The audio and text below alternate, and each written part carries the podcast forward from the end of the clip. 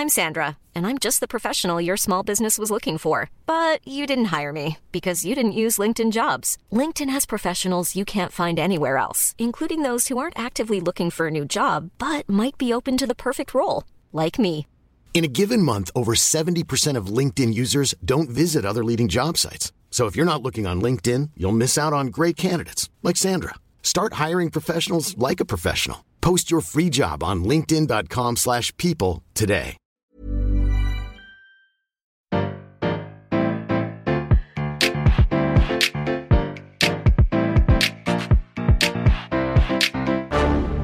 Face à ce sujet clivant, nous vous demanderons de dissocier le narrateur de ses propos, dont il n'est que le simple messager, et non l'auteur. Merci. Bonjour, vous avez choisi la réponse D. Mais d'abord, écoutez la question. Aujourd'hui sur la thématique gastronomie, la question est pourquoi mange-t-on du beurre salé en Bretagne? Bah parce que c'est le meilleur, voilà. C'est tout. Bravo, c'était la bonne réponse. Et attendez, attendez. Amis du beurre doux, consommateuristes de margarine et défenseuses de l'huile d'olive, ne nous fâchons pas. Même si je ne démordrai pas du fait que le beurre salé est LA matière grasse par excellence, je ne compte pas vous laisser sur votre faim. Il y a bien sûr une raison historique à l'origine de la préférence des Bretons, et elle est liée à l'argent. En France, à partir du Moyen Âge, un nouvel impôt apparaît, la gabelle. Ça ne réjouit pas grand monde, évidemment, à part le roi, qui vient de trouver un bon filon. Il a en effet décidé de taxer le sel. À l'époque, c'est une denrée de première nécessité qui sert à conserver les aliments, un véritable or blanc. L'État s'attribue donc le monopole du sel en le stockant dans les greniers, avant qu'il soit revendu aux Français à un prix taxé.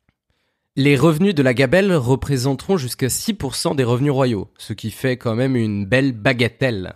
Cela dit, pour pouvoir revendre, il faut bien sûr s'approvisionner quelque part. Et en France, le sel, on le trouve particulièrement en Bretagne.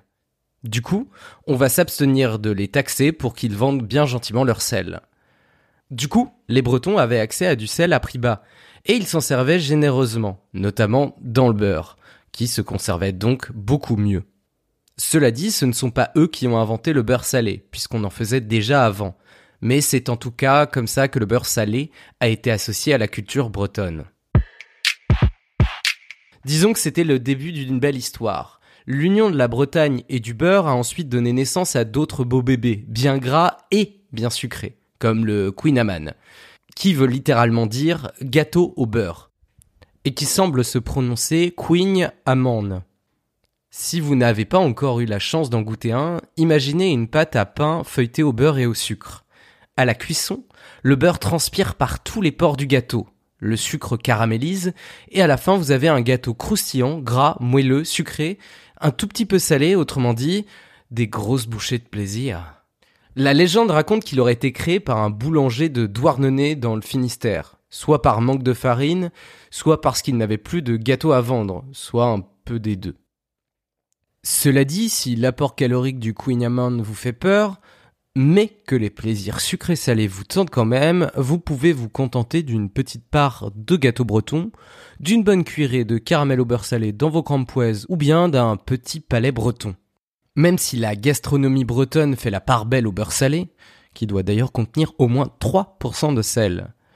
Le beurre de micelle, la margarine, les huiles d'olive, de sésame, d'argan et de pépins de raisin, de lin ou de je ne sais quel oléagineux, ou encore de beurre de cacao, le beurre clarifié qu'on appelle aussi ghee. Eh bien, toutes ces matières grasses ont des qualités. Alors pourquoi se limiter à une seule source de gras? Alors que comme dirait le dicton, le gras, c'est la vie. Bravo, c'était la bonne réponse. Pour aller plus loin sur ce sujet, retrouvez les sources en description. La réponse D est un podcast du label Podcut. Vous pouvez nous soutenir via Patreon ou échanger directement avec les membres du label sur Discord. Toutes les informations sont à retrouver dans les détails de l'épisode. À demain pour une nouvelle question sur la thématique science et technologie.